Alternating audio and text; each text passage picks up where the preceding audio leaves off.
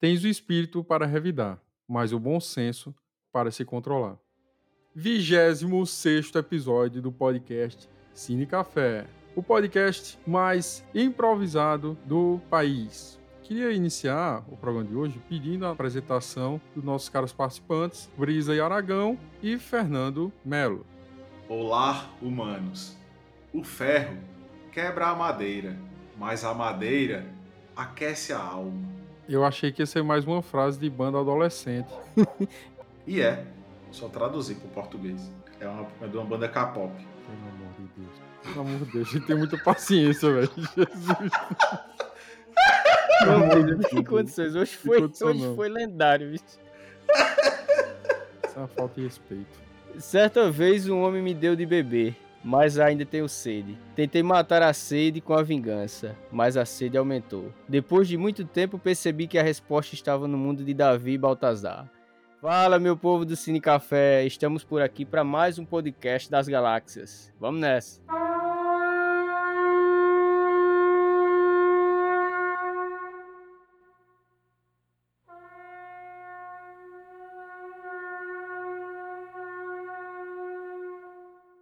Hoje voltamos com o quadro O que era antigo se fez novo. E hoje analisaremos o filme Ben-Hur, do ano de 1959, que ficou com o título nacional homônimo. É um longa-metragem do gênero aventura, drama, história e épico. Este que possui uma duração de 3 horas e 32 minutos. E aí vocês falam, caramba, 3 horas e meia. Bem, vocês já assistiram Titanic, já assistiram Senhor dos Anéis, já assistiram Hobbit. Isso não começou hoje.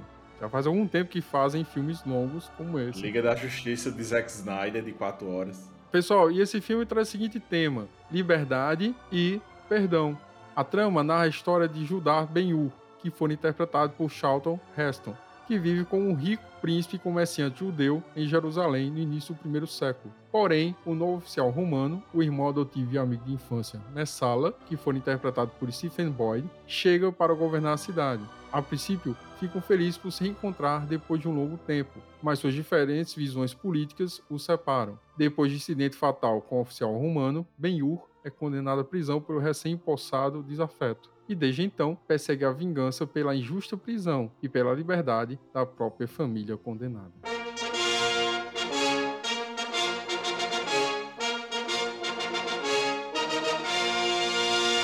Lembrando, pessoal, que nos sigam lá nas redes sociais, podcast Cine Café. Nos ajudem, compartilhem o nosso material, que assim que vocês fizerem isso, vão estar ajudando bastante. Temos o grupo Telegram também, viu, galera? Dá uma olhadinha lá no nosso Instagram, que lá tá o link fixado. E aí vocês podem interagir conosco. Nós colocamos conteúdo extra também. Vocês podem conferir alguns áudios, tópicos que nós não podemos abordar em outras redes sociais queria iniciar o programa de hoje pedindo essa primeira visão, essa primeira impressão do filme para o nosso caro Fernando, por favor. Pessoal, é o seguinte, o filme eu já tinha assistido umas versões mais atuais. Eu vou ser sincero, eu não sabia que existia essa primeira versão assim que eu sinceramente achava, achava assim que seria muito chata por ser antiga, ah, década de 50 e tal. Ali os filmes que faziam muito sucesso eram mais aqueles filmes voltados à, à interpretação teatral, aqueles aquelas músicas que o pessoal pessoal faz em musical, essa, esse tipo de coisa, né? Mas na verdade eu me surpreendi com a grandiosidade do filme. O filme ele foi muito bem elaborado, tudo dele é escala gigantesca, tanto figurino como a questão dos efeitos visuais os monumentos que o pessoal criou para os cenários, a interpretação também dos atores, alguns que eu já tinha visto, só que em filmes bem posteriores. E outra coisa, o enredo que a história nos mostra, ela é assim, algo que prende você, principalmente pela questão de alguns choques culturais que acontecem e a surpresa que você vai ter na medida que o filme vai passando. Daqui a pouco a gente vai comentar mais sobre esse tipo de coisa. Brisa, e qual foi a sua primeira visão do filme? A primeira visão que eu tenho desse filme é a semelhança dele com o atual, o nosso tempo atual. Apesar, apesar dele retratar um, uma coisa que né, na ficção acontece lá para trás, tecnicamente, da, do nascimento de Cristo até ele adulto, ou seja, há muito tempo, a semelhança daquele jeito de ser e de operar as pessoas com hoje. É uma coisa que eu fiquei muito muito impressionado. Eu já tinha assistido algumas cenas picotadas, avulsas assim, mas nunca tinha visto o filme por inteiro. Uma coisa que o Fernando falou que me chamou a atenção a princípio foi justamente a escala. É muito comum hoje a gente assistir filmes que tem essas escalas gigantescas, como por exemplo o próprio Senhor dos Anéis, tem aquelas imagens gigantescas, aqueles espaços lindos, maravilhosos, aquelas batalhas campais tem 10 milhões de soldados. Só que a gente percebe claramente que é tudo feito em computação gráfica, é tudo falso. Só que o Ben-Hur, quando eu assisti o filme, eu falei, caramba, que coisa grandiosa, que coisa maravilhosa. Era tudo gigantesco, assim, os prédios, a altura, a estatura da, das paredes. Eu falei, caramba, que coisa deslumbrante, magnífica. Quer dizer, o filme, naquele período, pelo menos anos 50, que foi a era de ouro de Hollywood, parece que as pessoas se preocupavam mais em fazer arte genuína, em tentar reproduzir algo verossímil, fazer algo que a gente assistisse, acreditasse, se sentisse naquela época, se sentisse naquele lugar. Então eu fiquei muito, a princípio, perplexo assim, Fernando, pela forma que foi retratada a cultura daquele período. O filme foi baseado no romance Ben-Hur, Um Conto de Cristo, do ano de 1880, que foi escrito pelo Leo Wallace. E é interessante que, apesar do subtítulo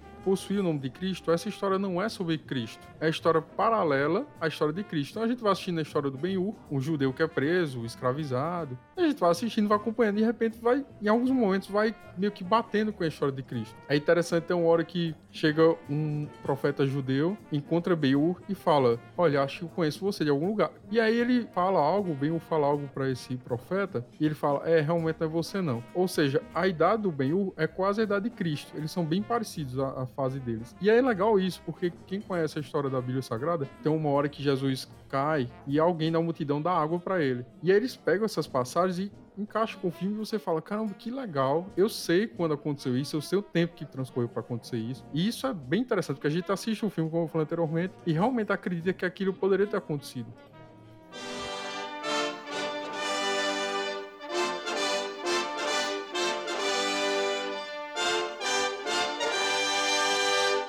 Coisa para complementar sobre essa, essa ótica, né, da grandiosidade das coisas do filme, que não é só as grandes construções, mesmo que feitas para o filme, ou grande número de pessoas. Uma coisa que também observei e eu achei muito massa foi a equitação das pessoas para condizer com o jeito que era na época. Legiões, a, a, a, as dinastias entre os tratamentos, ou seja, tem o cara, tem o pessoal que é militar, tem o pessoal que é comerciante, tem o pessoal que é ali o civil, o civil tem aquele pessoal que é trazido da onde hoje é a Arábia Saudita, ali Egito, aquele Oriente Médio. Inclusive, existe, esse é um dos primeiros filmes assim que eu vejo o, o, desrespeito com outra pessoa por ela ser de outro lugar, que tem uma passagem no filme lá, que vocês vão ver quando vocês estiverem assistindo, que claramente o cara, o, um, cara lá fala: boa observação, apesar da sua coragem em fazê-la. Uma coisa interessante também que você falou agora, Brisa, essa diferença cultural. Eu percebi, apesar do filme ser bom, apesar do filme ser muito grandioso, como era comum dos filmes de Hollywood na época, mas eu percebi alguns erros, por exemplo, tem um momento que o Ben-Hur é escravizado e é levado para um tipo de navio de guerra romano e ele é obrigado a remar nos navios, né? Aqueles navios que obviamente não tinham aqueles motores elétricos, né? Então todos os navios eram movidos a força braçal. O gaulês, né? Motora, né? Isso, mecânica humana mesmo. É força mecânica motora, né? Então, eles escravizavam aquelas pessoas todas, colocavam para remar o tempo que fosse, enquanto tivesse guerra. E o Ben-Hur, segundo o filme, ele foi preso durante quatro anos em navios desse tipo. E é interessante que quando ele fica esse tempo todo nos navios, que ele obviamente tem escravos de todos os lugares do Oriente Médio, aquela região que foi dominada por Roma. E é interessante que, cara, eu fico pensando uma pessoa religiosa, principalmente um judeu, se tivesse uma situação dele, já estaria blasfemando contra Deus, blasfemando contra tudo. E tem um momento que chega um, eu acho que é cônsul romano, que ele vai até o navio do Ben-Hur, que ele seria o Quintus Arius. Ele chega até o Ben-Hur e fala que ele vai, como se fosse assim, dar uma chance de levar ele para Roma para provar a força dele como corredor de, de charrete. É, biga. É, e ele fala assim, olha, você vai adorar o nosso imperador. E, cara, eu fiquei pensando, eu falei, coisa interessante, a cultura judaica, né, a fé, a religião, a cultura geral, porque ele falou assim, não, eu sirvo ao Deus dos meus pais. Eu falei, caramba, que legal. Não é aquele filme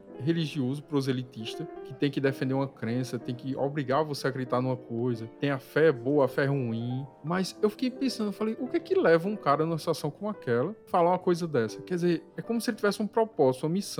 Ele não quer convencer o oficial romano que ele está certo. Ele não quer simplesmente exaltar e falar, olha, esse é meu Deus de Judá, não sei o quê. Não, Deus de Israel. Ele simplesmente defende com convicção que eu não consigo compreender. Talvez por não ser judeu. Acho talvez se eu fosse judeu fosse mais fácil para mim compreender. Mas eu fiquei pensando, o que é que levaria um cara a defender o que ele defende da forma que ele defende? Tanto é que ele fala assim, logo depois desse mesmo diálogo. É como o Quintus falasse assim, o seu Deus não existe. Ou então, o que é que você acha, como é que você acha que vai sair daqui? Você nunca vai sair daqui. É uma coisa assim que o Consul fala. Ele fica desafiando. E ele fala ele assim... desafiando o Deus dele. Como se ele desafiasse, né? O Deus dele. É, e ele fala assim: O meu Deus não me deixou três anos no navio para morrer aqui. É tanto que a média de, de expectativa de vida para quem vai para um gaulês é de um ano. É de um ficou ano. quatro anos lá, né? E é isso que eu tô dizendo. Que coisa interessante, porque ele usa o argumento lógico para provar algo metafísico. Cara, é muito louco isso, sabe, Fernando? É interessante. Mesmo que eu me autodeclare como cristão, mas tudo que eu falo aqui para vocês são coisas subjetivas. Vocês vão dizer assim, ah, Tiago acredita nisso, eu acredito em outra coisa. Acabou. Ele não tem como provar o que ele acredita. Mas a forma que ele fala é uma forma lógica. Ele fala assim, olha, o meu Deus não me deixou passar três anos, quatro anos nesse navio para morrer. É esse Deus que eu acredito. Eu falei, caramba, que, que legal, sabe?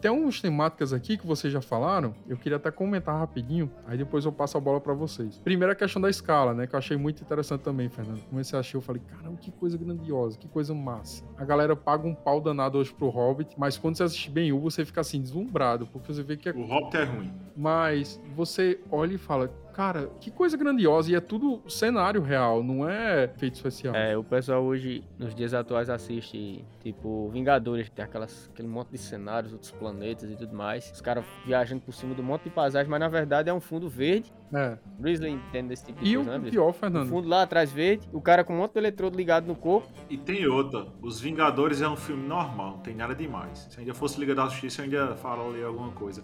Mas Ben Hur é muito legal, porque são pessoas de verdade fazendo aquilo. É isso. É isso que eu tô falando, Fernando. Olha que interessante. A gente, quando assiste filme especial hoje, você consegue visualizar que há um detalhe mostrando que aquele fundo é falso. Eu consigo ver isso claramente. Quando eu tô assistindo filme com efeito especial, eu consigo sentir isso claramente. falei, isso não existe. Você vê que é como se fosse. Você é bom, Tiago. Você é foda. Não, eu tô falando sério. Só que no Ben-Hur é justamente isso que eu tô falando. A gente assiste, a gente não consegue identificar o que é efeito prático, o que é algum tipo de maquiagem, alguma coisa. Né, mas é verdade, isso aí você não realmente não consegue distinguir, né? Tem algumas falhazinhas, depois eu vou comentar, que você consegue ver que são efeitos especiais. Inclusive tem essa falha que você tá falando, mais lá pra frente do filme, que você vê que tem aquele chroma aqui bem tosqueiro assim. Tem um momento que dá pra até perceber. Mas e uma correção aí, Tiago. Em relação, por exemplo, a Senhor dos Anéis, no DVD tem lá uns extras que mostram o pessoal fazendo as filmagens. Aí, em grande parte das filmagens que eles fizeram, de grandes escalas e tudo mais, principalmente das paisagens, assim, onde eles corriam, onde eles disputavam as batalhas, eram reais. Eles filmaram em alguns lugares da África, por exemplo, aquelas florestas onde aparece, Sim. onde eles, cami eles caminham e onde eles andam com os cavalos. Aparecia muitas florestas que eram lá da, da África do Sul e de algumas regiões do norte da, da Europa. Sim, mas por exemplo, tem uma cena do Senhor dos Anéis, eu não lembro exatamente qual é dos três, faz muito tempo que eu assisti. Mas eu lembro que tem uma cena que eu, particularmente, visualizo isso claramente como efeito especial. Eu achei muito tosco. Que é uma cena que o Aragorn tá com o Gandalf e eles estão reunidos, assim, com um exército gigantesco. E eles vão invadir, acho é o, o castelo do, do Sauron, né? Se eu não me engano. E tem aquela batalha, assim, campal, gigantesca, assim. Aí você percebe vários takes aéreos, você percebe que é tudo computação gráfica, a quantidade de pessoas que está ali, o espaço. Então, esse tipo de coisa para mim, quando eu assisto. Concordo, concordo.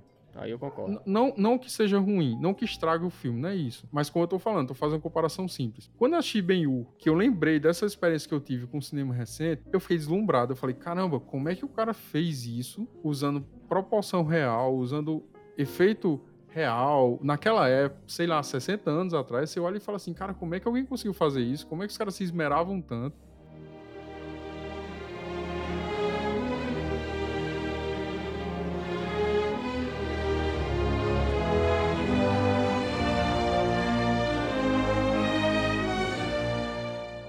Mas outra coisa que Brisa falou que eu achei muito legal, queria discutir isso com vocês também, é a questão dos temas que são abordados no filme. Eu achei até por isso que o Ben-Hur recebeu 11 Oscars na época. Né? Pra você ver, em toda a era da academia de premiação do Oscar, apenas três filmes receberam 11 Oscars. Foi a maior quantidade de prêmios dados a um filme. O primeiro, obviamente, foi o Ben-Hur, em 59. O segundo foi Titanic, em 97 e o terceiro, O Senhor dos Anéis, O Retorno do Rei, em 2003. Só que qual a diferença? Nesses dois filmes mais recentes, eles criaram categorias que não existiam na época do Ben-Hur. Ou seja, se a gente fosse trazer o Ben-Hur para os dias atuais para concorrer de frente com esses outros filmes, eu acredito que o Ben-Hur teria mais Oscars ainda, mais premiações ainda. Mas, isso é questão da opinião pessoal. Como eu tô falando para vocês, eu acho que a, importância dos prêmios não se dá necessariamente porque é o Oscar ou é porque é um festival de Cannes ou outro festival qualquer, mas porque reflete o que a sociedade na época acreditava que era bom.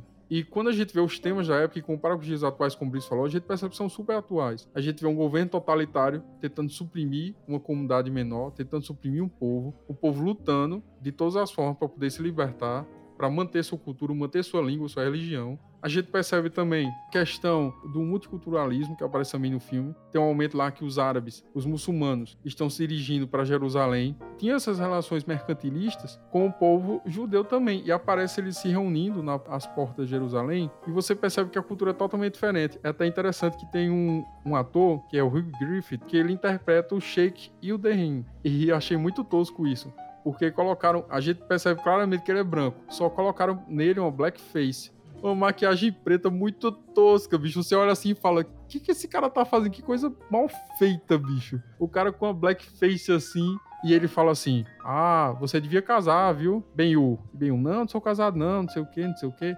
Aí ele fala: É, você devia casar, porque eu mesmo tenho nove mulheres. Aí bem olha assim: Nove mulheres? É, eu tenho que dar boa noite para elas agora. De repente, quando ele abre a cortina, é um monte de cavalo entrando. Cara, os cavalos lindíssimos. E três coisas e três coisas desse take que me chamou a atenção. A primeira, mas você não tem filho? Eu fiz, não, porque se eu engravidei, eu tenho que engravidar as outras nove. A segunda coisa que me chamou a atenção foi que, mesmo tendo essa blackface escrota, mal feita pra cacete, eu vi que o cara se esforçou até ter é. aquele sotraque é. puxando assim. E a terceira coisa que me chamou a atenção. Presta atenção, viu, jovem?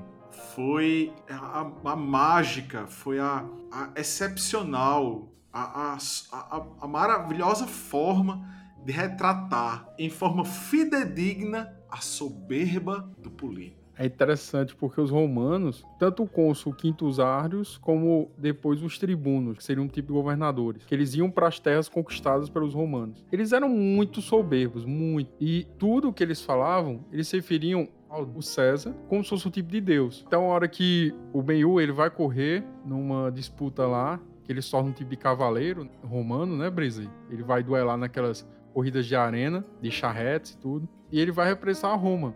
E é interessante que ele vai correr justamente com o desafeto dele, que é o Messala. E o que acontece nisso? Nesse momento, eles estão se preparando para começar a corrida. A primeira coisa que o Messala fala, em nome de Júpiter. E aí, por que ele faz isso? Ele faz isso, obviamente, para atingir, para atacar o Ben-Hur. Porque ele sabia que Ben-Hur era judeu. O Mensala foi adotado pela família Ben-Hur, que Ben-Hur era um príncipe, obviamente. Era um cara de condição de vida altíssima, riquíssimo, por sinal. Ele foi adotado quando criança e a partir do momento que ele entrou na fase adulta, ele se alistou no exército romano, mudou de lado, vamos dizer assim, e depois Roma invadiu Jerusalém. Então, a gente percebe que ele tem um tipo de, de ranço, assim, de, de mágoa, de raiva com o Ben-Hur, que veio desde a infância. E é interessante que eu queria até comentar isso com vocês, porque isso estava no roteiro original. Um dos roteiristas foi o Gore Vidal, ele declarou certa vez que no primeiro roteiro do filme, eles tinham colocado como se o Ben-Hur tivesse tido um caso homossexual com Mensala quando criança. Eles eram algum tipo de amante. Né? A gente fala criança porque, em determinado momento, Mensala encontra com um oficial é, romano e ele fala que viveu na Judéia, naquela região onde Ben-Hur morava, até os 14 anos de idade. Ou seja, Então, teoricamente, eles tiveram essa relação entre os 14 anos de idade. E aí o que acontece? Contaram isso pra ator, que é o Stephen Boyd. Olha, teu personagem é homossexual, teve um relacionamento com o Ben quando criança, etc e tal. Mas não contaram pro Charlton Heston, porque acharam que ele ia ficar assim, ia recusar o papel, não ia gostar, nem aceitar. Então, o que acontece? Boa parte dos atores sabiam, ou pelo menos imaginavam crer, que o personagem era homossexual, e o Charlton Heston não. Ele não tinha essa noção. Então, acontece, a gente percebe constantemente que o Messala se comporta de forma efeminada, como se ele quisesse forçar um tipo de intimidade com o Judá um tipo de, de carícia, de abraço, você percebe que ele está sempre mantendo contato físico. Então fica muito claro que algo entre eles, só que isso depois foi suprimido e retirado do roteiro. Né? Outras coisas são abordadas também no roteiro, como por exemplo o amor a Deus ou, ou a Jesus Cristo na visão cristã, ou no caso de Judá, né, dos judeus, do Deus Supremo, enfim. Só que todos esses temas foram suprimidos. O que era para ser falado, realmente, que é isso que a gente vai discutir aqui, são justamente esses temas, como o Brice falou, da liberdade individual, de um governo totalitário único, da supressão de uma cultura, a destruição da família, que é muito claro isso no filme também. A família de Ben é condenada à prisão. E tanto a irmã, a Tisa, que é interpretada pela Kate O'Donnell, como a mãe, que é a Miriam, que foi interpretada pela Martha Scott, ambos são presos e depois adquirem lepra. Eu acho que vocês devem saber que lepra, até o, até o final final do século XIX era considerada uma doença incurável. Então as pessoas eram até condenadas a ficar presas em leprosários, que eram tipo casos de manicômio, vamos dizer assim. Jogava as pessoas com lepra lá dentro e deixavam lá até morrer, porque era tido como uma doença infecciosa, ninguém sabia como é que pegava, se era pelo ar, pelo toque, ninguém entendia como é que funcionava. Então, naquela época, em Jerusalém, houve uma grande vamos dizer assim, infecção de lepra, né? Uma grande epidemia. Tem até nos relatos bíblicos também, se vocês lerem várias passagens falam sobre os leprosos. E os leprosos, eles eram literalmente excluídos da vida social. Eram expulsos da cidade, eram jogados fora e ninguém tinha contato mais com ele. Era um preconceito tremendo. E aí, o que acontece? Poxa, essa parte é muito pesada, bicho. Sinceramente, da metade pro final do filme só fiz chorar. Porque quando você vê Bale lutando pela família dele, lutando para encontrar a mãe, para resgatar a mãe e a irmã, e você pensa, cara, por que esse cara tá fazendo isso tudo? Porque no início do filme, até a metade mais ou menos, a gente percebe que tudo que move ele é a vingança, o ódio, essa raiva. Ele quer destruir o mensal a todo jeito. É tanto que o cônsul vê isso quando ele tá no, no gaulês, né? Exatamente. Vejo que você está com um olhar, reconheça esse olhar, esse é olhar do, da raiva, do ódio. E é isso que te mantém vivo porque você tem um motivo para viver. É, isso. Teus olhos estão cheios de ódio. Isso é bom. O ódio mantém o homem vivo, lhe dá força.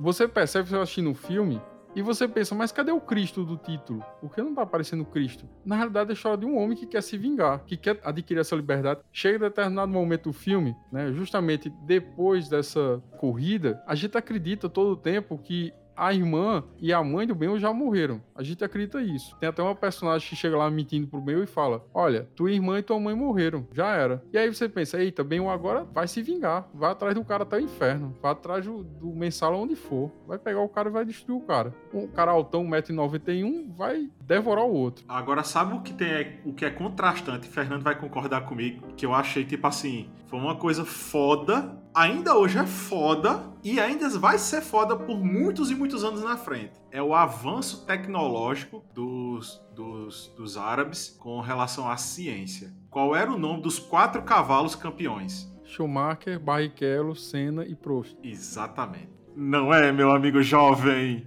São nomes de estrelas que a gente só conhece porque nós temos uma tecnologia que a gente consegue identificar. Antares, Betelgeuse, Rigel e, e um outro. São estrelas que estão fora da nossa galáxia, estão muito, tá muito longe.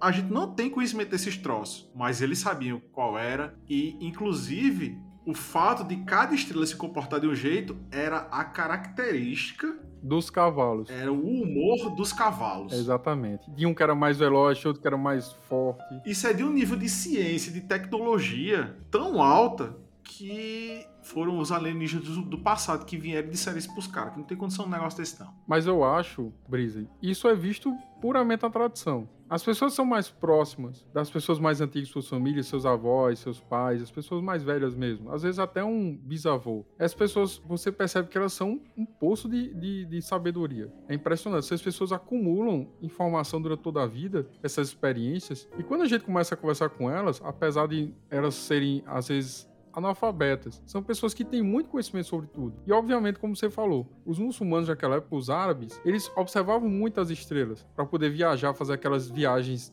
gigantescas. Atravessava né? o continente, assim, fazia tudo, né? Exatamente. E tudo num lugar totalmente desértico, né? Um lugar inóspito que podia morrer em qualquer momento. Eu fico até pensando, eu falei, cara, como é que aquele cara veste aquelas roupas, aquele tipo de mantos, né? De cara se enrola todo com roupas. Aquilo é um pano específico que não deixa esquentar, velho. É isso que eu tô dizendo. Não parece lógico. É muita tecnologia, pô. Como é que o cara veste uma roupa dessa, tá todo enrolado dentro do calor? Tá com calor. E só que eles desenvolveram essa tecnologia, eles aprenderam isso através do teste, né? Da falha e do, do acerto. Então, um foi passando de geração em geração pro outro, eles foram aprendendo. E como você falou, Brisa, os caras faziam essas longas viagens e eram guiados pelas estrelas. Então, eles começaram a, obviamente, estudar, descobrir essas constelações, né? Eu, eu queria até falar, de ser interrompido, mas a única constelação que eu conhecia era a do Cruzeiro do Sul, porque eu vi na camisa do Cruzeiro Futebol Clube.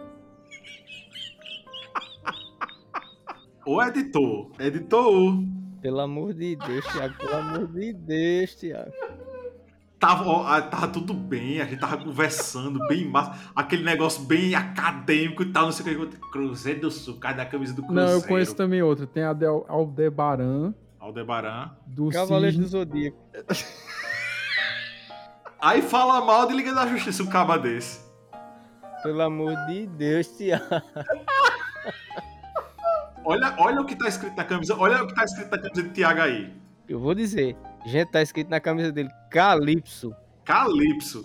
Em relação a essa questão dos árabes que Brisley falou e Tiago pontuou também, é interessante, porque assim, na história, quando a gente estuda um pouco sobre a história da ciência, nós vemos assim que os árabes, eles desempenham um papel fundamental em toda a tecnologia, toda não, né? A grande parte da tecnologia desenvolvida nessa época e que refletiu até a Idade Média e o- a idade das, das trevas que o pessoal chama que na, das trevas não tem nada, e também do iluminismo. Muita tecnologia, muita coisa sobre geometria, muita coisa sobre matemática se deve aos estudos árabes. E outra coisa que eu queria pontuar é em relação assim, ao choque cultural que existiu entre os romanos, judeus e os árabes. É uma coisa muito interessante porque o filme consegue retratar muito bem isso, principalmente assim na questão não só da fala, mas da questão da da vestimenta, da questão da forma deles se portarem nos lugares. Eu queria até te interromper, Fernando, porque há um erro também numa cena que mostra justamente isso que você tá falando. Qual seria essa cena, meu caro ouvinte? Tem um momento que o Ben-Hur, ele tá voltando para Jerusalém, depois que ele, ele venceu inúmeros torneios, e o Quintus, que é o cônsul, Quintus Arius, ele elege, adota o Ben-Hur como filho. E ele dá um anel, que é um tipo de título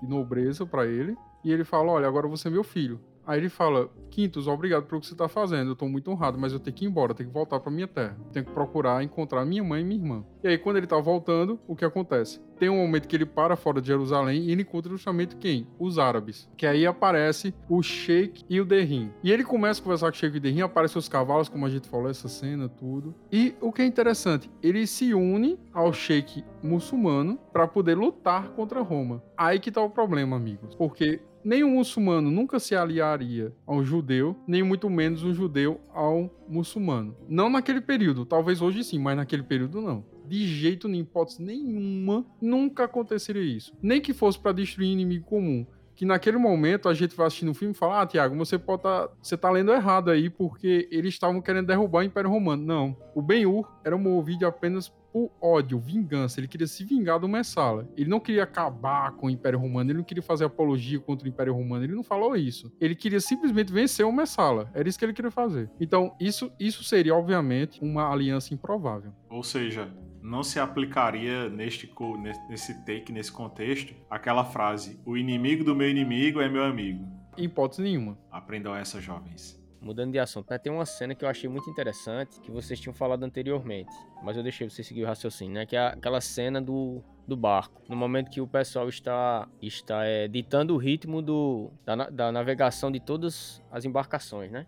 Eles estavam, inclusive, na linha de frente. Durante o movimento que eles faziam, tinha que ser bem sincronizado, né? Porque tinham vários remos e tudo mais. Sim, sim. Aí o, a pessoa que guiava fazia isso através de um tambor. de um tambor bem grande. Começava a bater no tambor e tal. Aí vendo essa cena, eu lembrei de uma coisa muito interessante que foi de uma entrevista de uma pessoa que assistiu o filme na época que ele foi lançado, que foi o King Baker, foi o lendário baterista lá do grupo do Cream. Ele disse que esse filme foi um dos que mais influenciou ele e inspirou na forma dele tocar bateria. Ele disse que quando via aqueles tambores batendo e quando ele lembrava da cena, ele disse que ficou vários dias pensando naquela cena das pessoas remando e o cara batendo nos tambores com aquela frequência e mudando a frequência. Ele, ele disse que aquilo ali entrou na mente dele e não saiu nunca. Ele disse que sempre quando ele tocava bateria, ele pensava em algo grandioso, como aqueles rugir dos tambores. Aí é muito interessante que você percebe que realmente é, o pessoal na embarcação ele sente alguma coisa diferente quando ele começa a bater com mais intensidade, né?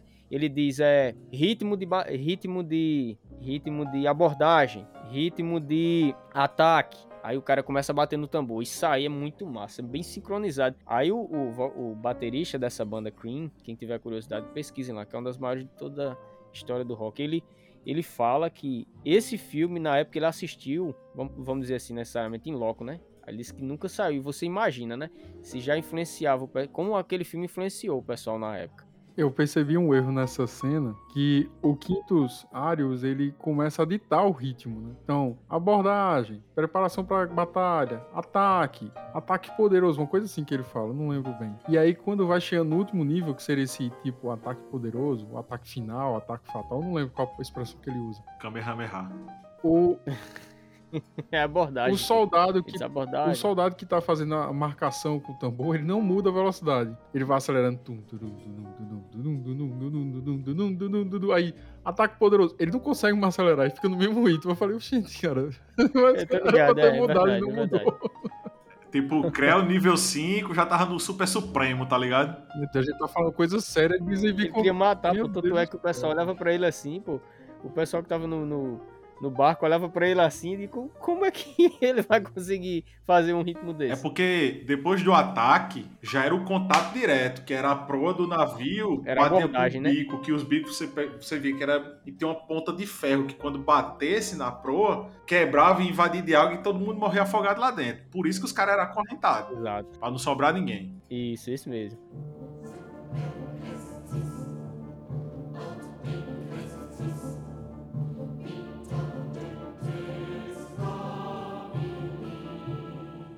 Falando em épicos, a gente tem que lembrar que nós temos aqui uma lista de inúmeros filmes que merecem ser assistidos, filmes grandiosos como esse, não apenas pelo figurino ou pelo espaço, mas pelo roteiro em si, de um homem lutando por um ideal, de um homem lutando por um, um tipo de missão maior, propósito maior.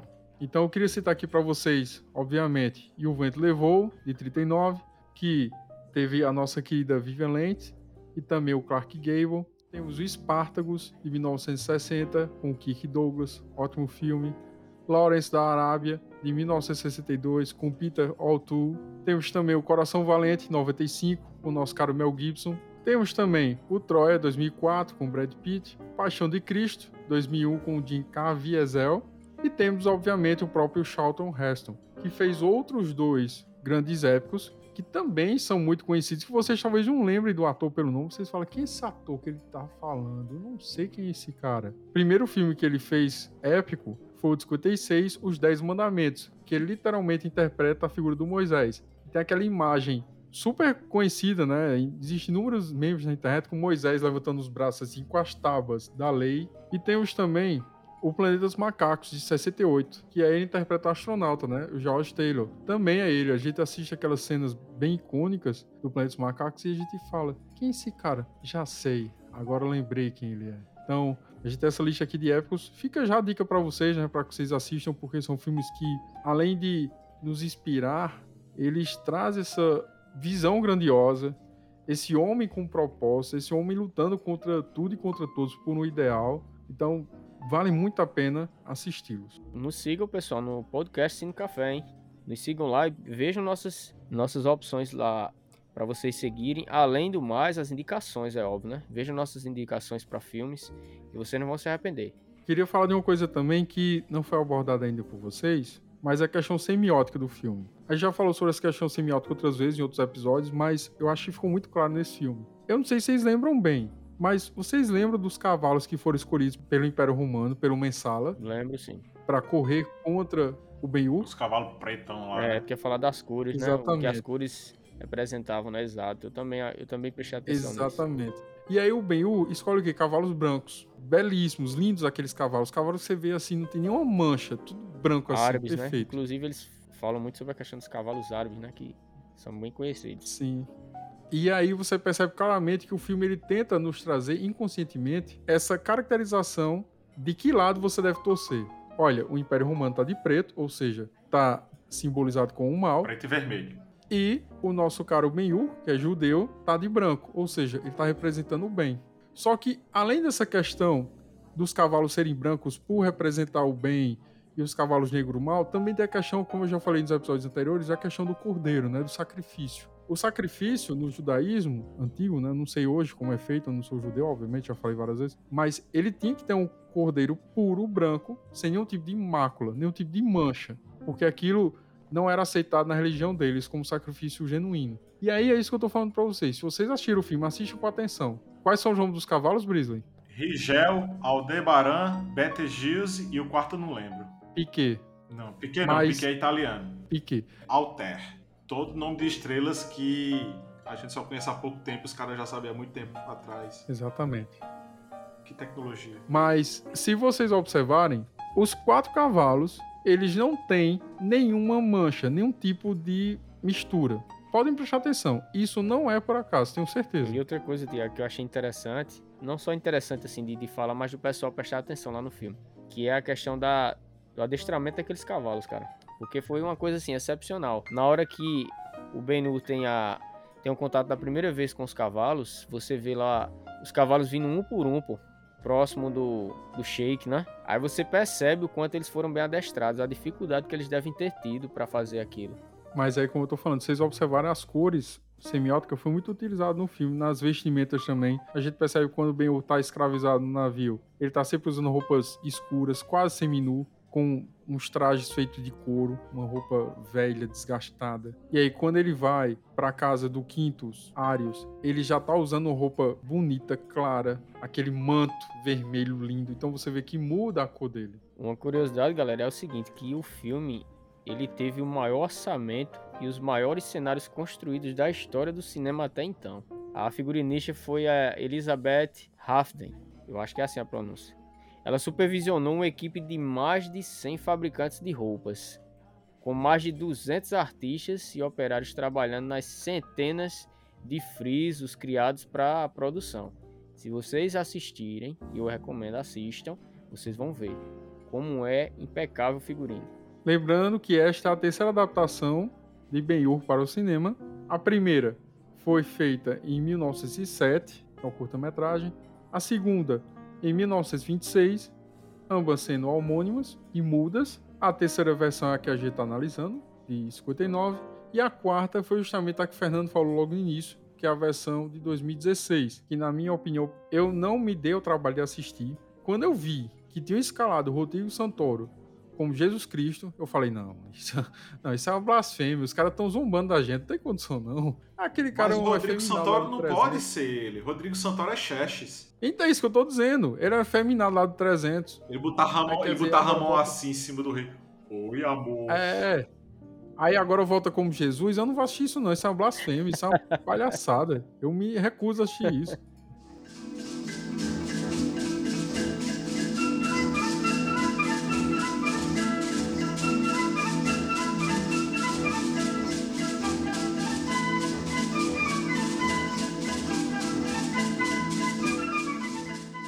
Sim, pessoal, outra coisa que eu queria comentar com vocês, meninos, é em relação à cena chocante que não saiu da minha memória. Eu fiquei com uns dois dias pensando naquilo. Foi no momento que eles foram abrir a cela a- onde estava a mãe e a irmã do Benu. Eu fui, para mim foi chocante assim, né? Pelo fato deles dizerem que elas passaram três anos presas ali e o desleixo que eles tinham com os prisioneiros, que realmente os romanos eles tinham, eles gostavam muito assim de maltratar os prisioneiros, que os que ficavam vivos, né? É assim, é, é uma cena que mexe muito com a sua cabeça em relação à crueldade na época. Principalmente pelo fato de quando eles abrem, a cena, assim, que o, o carcereiro, quando ele abre, a forma que, a expressão facial que ele faz é aterrorizante, assim. Aí você imagina o que é que aconteceu.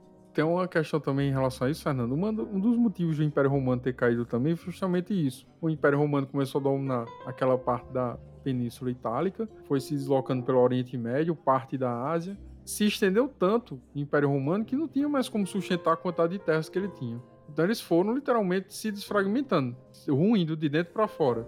E é interessante isso, é como você falou, as pessoas eram literalmente condenadas à morte. Se você não podia trabalhar como escravo, você não podia gerar um tipo de lucro para o império, você tinha que ser preso e morrer lá dentro e acabou, porque seria uma forma de ajudar, vamos dizer, o império, já que você não podia produzir nada.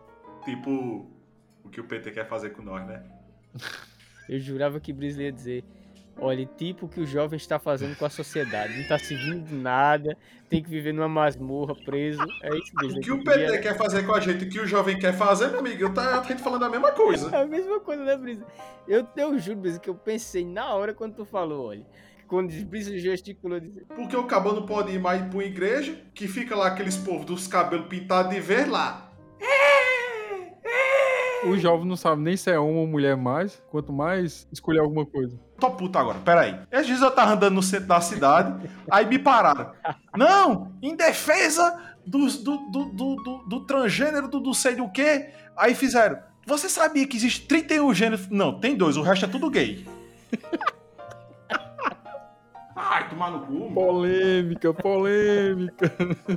editor, corta isso aí, editor. Corta isso aí, porque senão Spotify, YouTube, Instagram vão cortar tudo, tudo, tudo que a gente produzir agora. Zuckerberg já deve ser puto. Vixe, minha conta vai cair de novo. Mas olha, uma coisa que eu queria falar com vocês também é que o caráter transcendental do filme. Porque, como eu falei para vocês, o romance do Leo Wallace não foi proselitista. Na realidade, a intenção dele era outra. Na realidade, a intenção dele era caracterizar Jesus como não como o filho de Deus, não como um Messias, mas sim como uma pessoa comum. E durante o processo de escrita, que durou algum tempo, obviamente, durou alguns anos, ele acabou tendo encontro com Cristo, ele se converteu. E todas as vezes que esse filme foi adaptado para o cinema, os diretores batiam muito nessa tecla. Ó, oh, a gente não pode fazer um filme proselitista, a gente não vai falar de religião, a gente não vai falar de religião certa ou errada, coisa do tipo. E aí é interessante isso, que a gente começa a assistir aquela história sobre um homem lutando por sua, sua liberdade, lutando por sua família, e aquela história se cruzando com Jesus em determinados momentos, aparecendo na história de Cristo.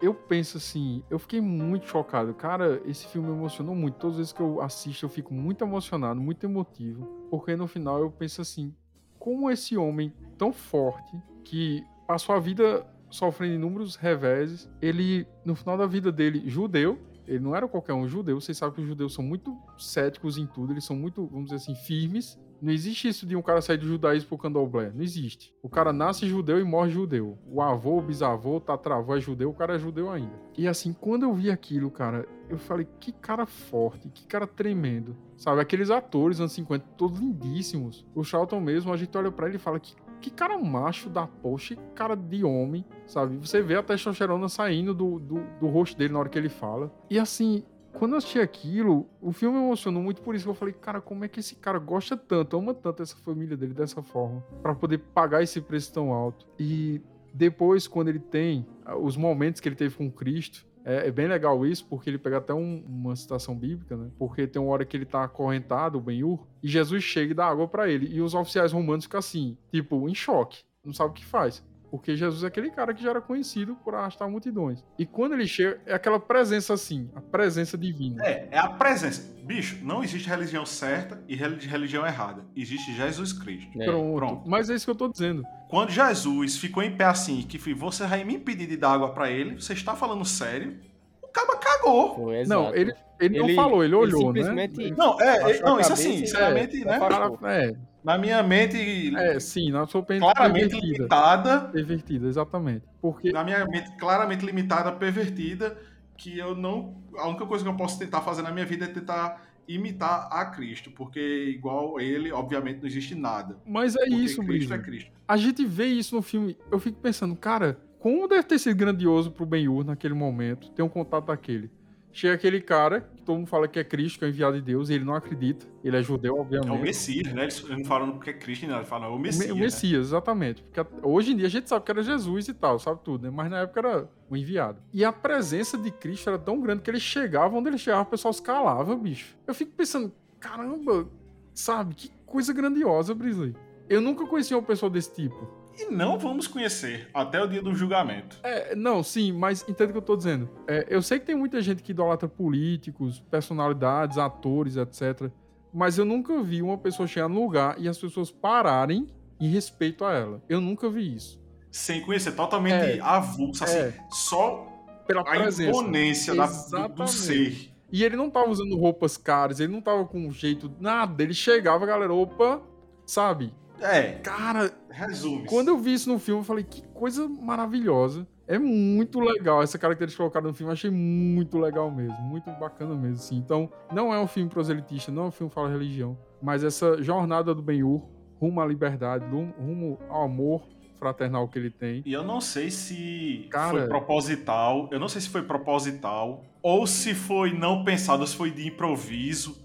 Eu não sei. Mas quem tem algum conhecimento, mesmo que básico, de cunho militar, talvez tenha percebido isso. Na hora que, que Judas cai no chão, que ele vai dar receber a água, né? Como é, como é que ele é ajudado a se levantar? Aquele aperto de mão em que as mãos são assim, não é assim. Cruzadas. É quando você pega no antebraço a pessoa. No antebraço. Isso aqui É um sinal de aliança. Eu não sei Isso é um gesto, isso é um gesto militar. é aliança, porque você usa, você usa o seu braço do coração. Ou seja, o meu ser está ligado ao seu. E ele usa isso para levantar Ben-Hur. E é como eu disse, eu não sei se foi proposital fazer isso no filme ou não. Mas independente do que tenha sido. Mas eu- é isso que eu tô falando, Brizzy. Por exemplo, quando o Isso. Ben-Hur tava no navio, que ele falou assim: O Deus que eu sirvo não me deixou três anos no navio à toa. Ele não vai me deixar padecer. Eu falei assim: caramba, não é só uma frase de um roteiro, é uma coisa assim que você pensa. Carrega o sentimento ali. É, eu fiquei, caramba, que Deus é esse? Eu quero conhecer isso. Porque é uma coisa, sabe? Que certeza, que firmeza que ele tá falando, que esse cara que ele tá falando, que eu fiquei deslumbrado, assim. É interessante. É porque tem aquele negócio, né? Chega um momento em que dá aquele, dá aquele toque, né? aquele estado. Chega da gente ser aquele cordeiro passivo. Sim. Vamos tomar alguma atitude. Mas a gente não pode tomar atitude do mesmo jeito do outrem. Então a gente não precisa tomar nenhum tipo de atitude. Apenas Confiar. estamos ali e vamos cumprir o nosso destino. Exatamente. É bonito demais, é muito bonito. Isso é uma coisa interessante que fica evidente no filme, assim. O encontro das duas histórias, né? Isso foi bem, bem feito pelo o autor da história, do romance. Que é, é uma coisa interessante, é que ele criou a história investigando a história bíblica de Jesus e os fatos históricos. Foi algo interessante que Pra aconteceu. desmistificá-lo. Pra tentar justificar que ele não existia. Só que na verdade foi o Pra que ele contrário, dissesse: porque ele era ateu. Olha, eu não acredito em Jesus, eu não acredito em Jesus porque ele não Pronto, existe. aí exato. Aí ele pesquisando historicamente com os fatos e a questão histórica mesmo, ele percebeu que realmente foi uma figura que existiu. Aí ele, antes que ele era ateu, ele tornou-se cristão. Isso é uma coisa interessante. E dentro do filme ele consegue manter essa conexão entre várias histórias. O interessante é isso. No enredo que se passa, são várias histórias dentro da história do Ben-Hur. Isso é que é interessante. Aí você consegue ver os bastidores do que estava acontecendo com Cristo, o que estava acontecendo com Roma, porque Ben-Hur ele vai a Roma e fala e fica na presença do próprio César e sem medo, porque ele já sabia o que estava acontecendo. Então, todo o contexto da época é representado no filme. Isso é que me chama a atenção. E engraçado que na hora que Judas volta lá pra Roma, que ele encontra com Pôncio Pilatos, Pôncio já começa a falar mal. Ó, tem um cara ali que tá dizendo que é não sei quem, É. que é o rei que manda Exato. em todo mundo, que não sei o que. Com aquele jeito bem boçal que todo político tem, né? E cheio de conversa. Parece, né? parece a galera lá do, do Olimpo aqui de Brasília, tá ligado? Falando meio mundo de bosta. Berru fala, e é, cuzão? Que massa. Ele não dá a mínima.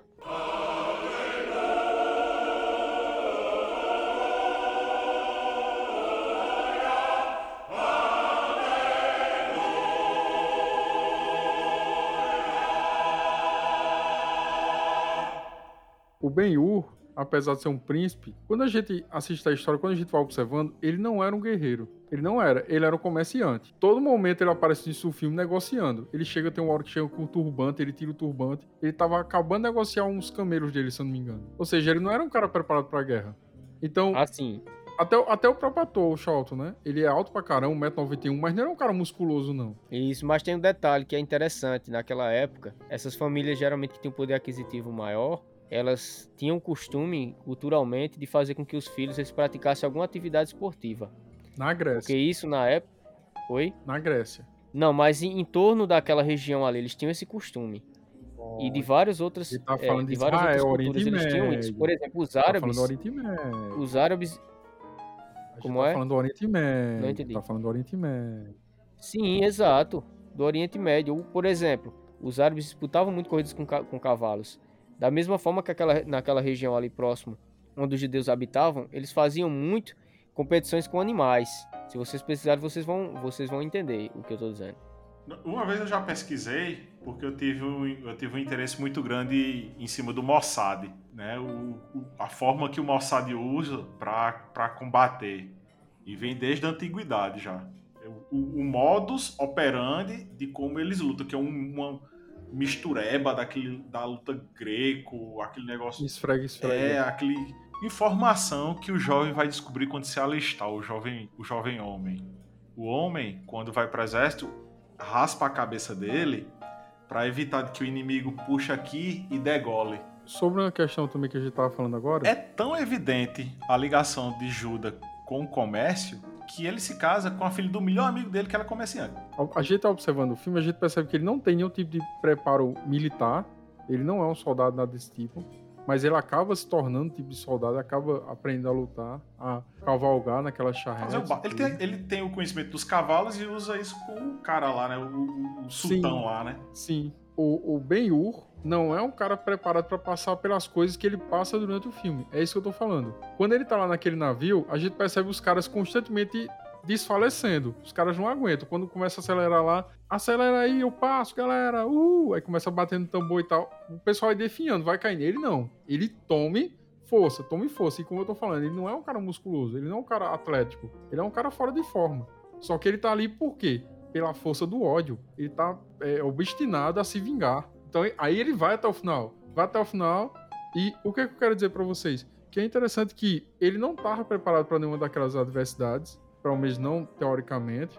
E mesmo assim ele consegue passar por aquilo tudo. E Prospera, né? prospera. Eu fiquei pensando, como é que alguém consegue adquirir essa força interior tão grande? Como é que a pessoa consegue? Porque com filmes como Paixão de Cristo, outros filmes qualquer, você que tem esse cunho cristão, você percebe que o cara sempre tá buscando de alguma forma Deus. O cara tá buscando essa fé, essa espiritualidade.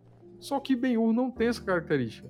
Em nenhum momento a gente vê ele falando: Olha, é, Deus de Israel, vamos vencer essa batalha. Ele não tem esse tipo de atitude. A única atitude que ele tem é que quando ele vai entrar na casa que era dele, ele pega e, e beija como se fosse um tipo de lápidezinho que tem na entrada, que isso é o costume judaico, né? Eles colocam em todas as casas. Eu esqueci o nome, não sei o nome. Como já falei aqui, não sou judeu, então logo vocês não podem me matar. Mas o que acontece? Ele vai dar um beijinho naquela plaquinha, porque aquela plaquinha, segundo a crença deles, é uma forma de Deus abençoar aquela casa. É o umbral da casa, né? A, a parte da porta lá do umbral. Então eles deixam. É, na diagonal, assim. É, né? então tem aquela plaquinha lá que é um, um tipo de aliança que eles fizeram que Deus protege a, a residência da pessoa. E sempre que ele entra, ele beija aquela plaquinha, mas você não vê ele evocando o nome de Judá, de, de Rafá, dos nomes de Deus na Bíblia. Ele não tem esse tipo de tradição. E eu fico pensando, o que, é que motivou esse cara a, a chegar onde ele chegou? Porque é uma coisa tremenda, assim, estupenda. Ah, o que motivou foi a, a motivação em si. Ele tava motivado porque ele ia sair de ali em algum momento e ele queria a vingança dele. O, o ódio. Só que claramente a escolha de esposa dele foi bem sucedida, o que é raro acontecer hoje em dia. E a mulher que ele escolheu fez: "Vamos escutar o homem. O homem ele tem palavras sábias e a gente vai gostar.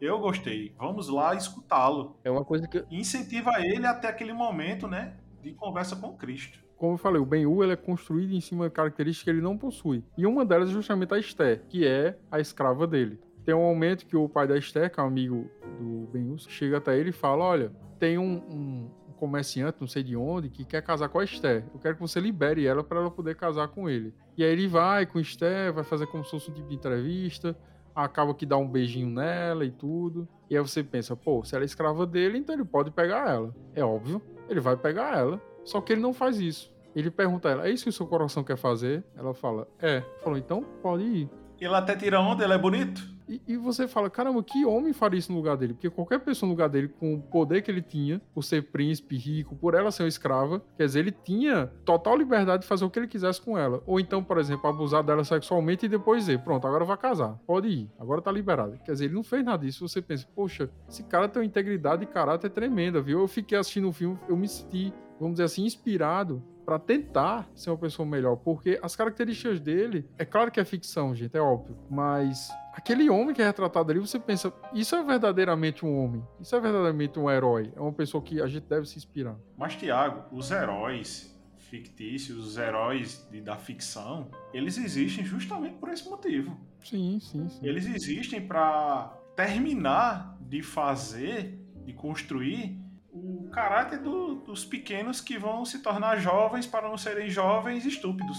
Sim, sim, sim. Primeiro, a construção do ser começa em casa, né, na família. Pai, mãe, tem dá, passa os ensinamentos que vieram dos avós e assim por dentro. E eu, sempre houve, né? Os xerifes, o, os heróis, aquele cara que, tipo assim, tem um, um caráter inabalável ou muitíssimo pouco corroído, mas que sempre dá o, o, o exemplo no final das contas. Então os heróis sempre existiram por esse motivo, para dar a, o, o, o, cara que tá assistindo, fiz, pô, é isso aí que a gente busca. Eu me lembro claramente, eu me lembro claramente. Um referencial, né? Ele, ele consegue dar um referencial pra gente. Isso, né? ó, eu me lembro claramente quando, quando o seu Aragão me levou para assistir Superman a primeira vez no cinema que Painho Faim chegou, Painho chegou pra mim e fez.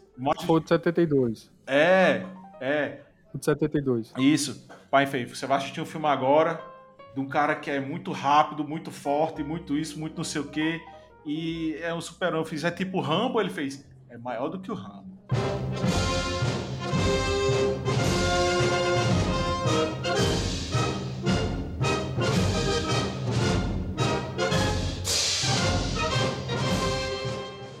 Bem, meninos, é uma, uma cena que eu queria que vocês comentassem é a cena no momento da arena, que tiveram vários momentos, vou dizer assim, pitorescos, né, interessantes que aconteceram tanto de ação, que foi uma coisa muito bem feita que eu fiquei surpreso o quanto eles conseguiram fazer aquilo e ao mesmo tempo muito arriscada.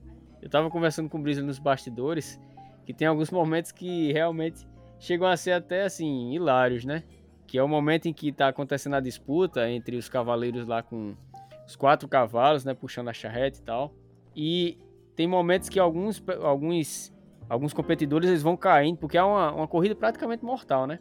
E você consegue ver os detalhes, como eles tiveram dificuldade de fazer aquilo, porque realmente não foi nada assim com efeitos especiais. O que aconteceu foi real.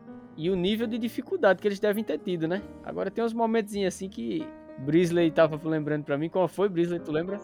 Não, começa que quando o cabo lá cai, que se extrapola todo no chão, vem os ajudantes pra tirar os trambolhos do meio, os cavalos dão a volta, o cabo que luta pra sair do meio, meu amigo. Os cavalos estão vindo. Isso é todinho, meu amigo. Foda-se, tá ligado? Se você não sai do meio, passa por cima. É, pô, tem momentos que você acha assim que eles param a cena, sei lá, eles pararam, os cavalos, sei lá, pararam os cavalos numa parte e só vem os figurantes, né, pegar o pessoal que cai no que, que perdeu a, a competição, que cai se machuca, mas não, pô.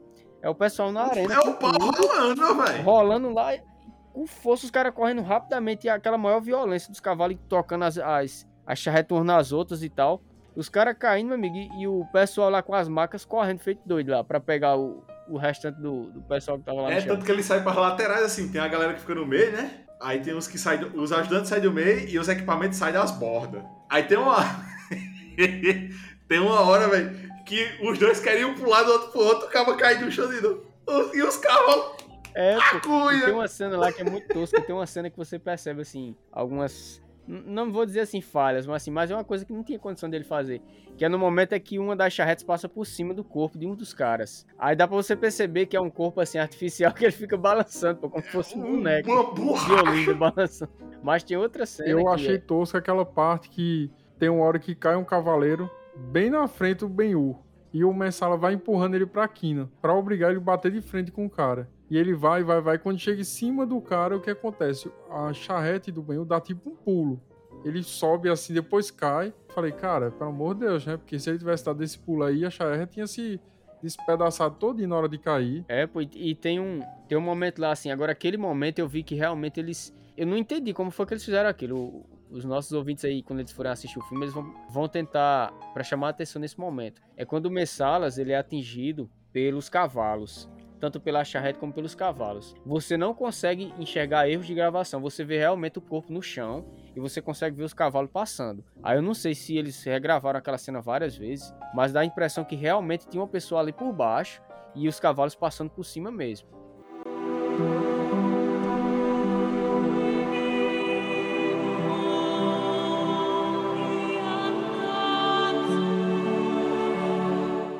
Vamos agora ao momento crucial em que nós fazemos aquela pergunta capciosa. Hoje eu vou dar a vez para o nosso caro Fernando. Essa pergunta, ela apareceu em vários momentos durante o filme. E eu queria que vocês esclarecessem para mim. Por que não é mostrado o rosto de Jesus Cristo em nenhuma das cenas? Eles não mostraram o rosto de Jesus basicamente por dois motivos. Primeiro e mais óbvio, porque não é o filme tratando dele. E o segundo, porque é impossível você retratar algo perfeito. Eu acredito, Fernando, que eles não mostraram o rosto, a fisionomia de Jesus, porque a intenção do diretor era manter esse sentimento de grandiosidade, esse sentimento de, vamos dizer assim, de onipotência. Porque onde ele chegava no filme, literalmente as pessoas paravam e ficavam atônitas. Então acredito que se de alguma forma mostrasse o semblante dele, talvez perdesse um pouco disso. Então acredito que esse seja um tipo de efeito para que esse sentimento de, vamos dizer assim, de grandiosidade da imagem divina de Cristo.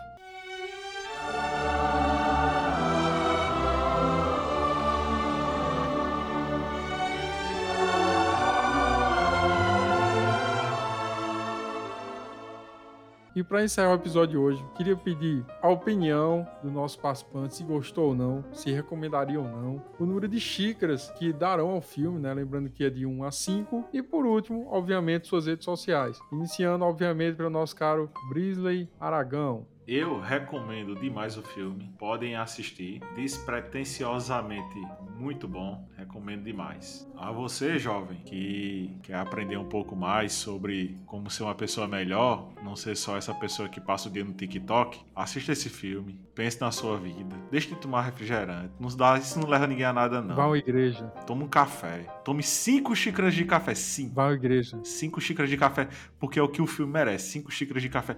E um pedacinho de bolo de cenoura cenoura com chocolate. Porque esse filme é maravilhoso demais. Ele adentra dentro do seu ser e você, quando termina de assistir esse filme, você para e pensa: eu preciso me tornar uma pessoa melhor e não ser esse jovem medíocre que eu sou.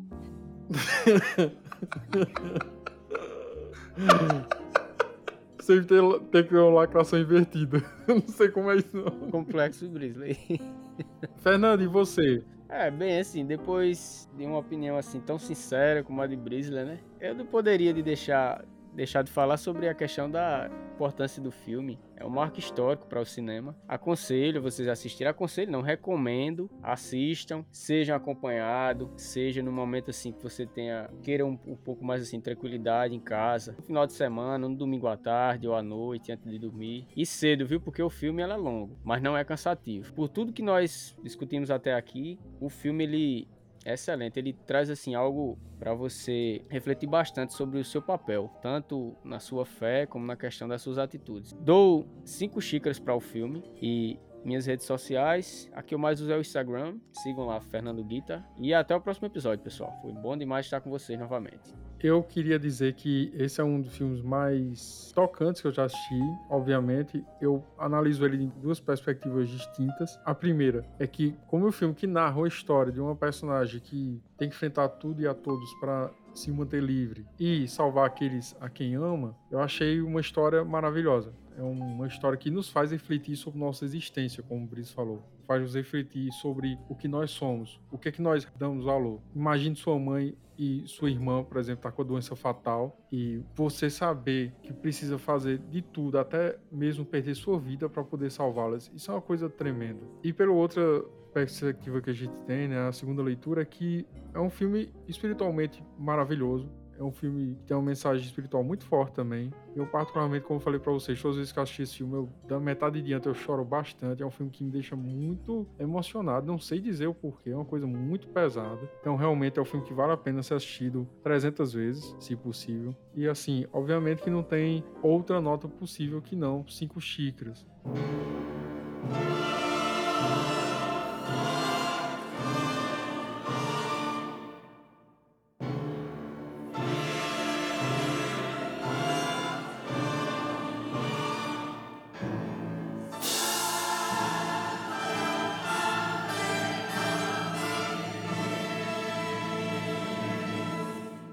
E eu peço a vocês novamente que visitem o nosso site, que fica no www.podcastcinecafé.com.br. Lembrando que nós estamos em várias redes sociais, Facebook, Instagram, temos o um grupo também no Telegram, dá uma olhadinha lá no Instagram que você pode entrar no link. Estamos entre outras redes, Spotify também, Deezer, enfim, Anchor. E quero agradecer a vocês mais uma vez pela audiência. Espero que vocês recomendem esse filme. Recomendem também o nosso podcast para os seus amigos, seus colegas, familiares. Acredito que aqui a gente preza por um, ótimos filmes. Não são filmes que você vai ver em qualquer lugar, qualquer pessoa comentando. Não é comum as pessoas comentarem os filmes que a gente escolhe para comentar.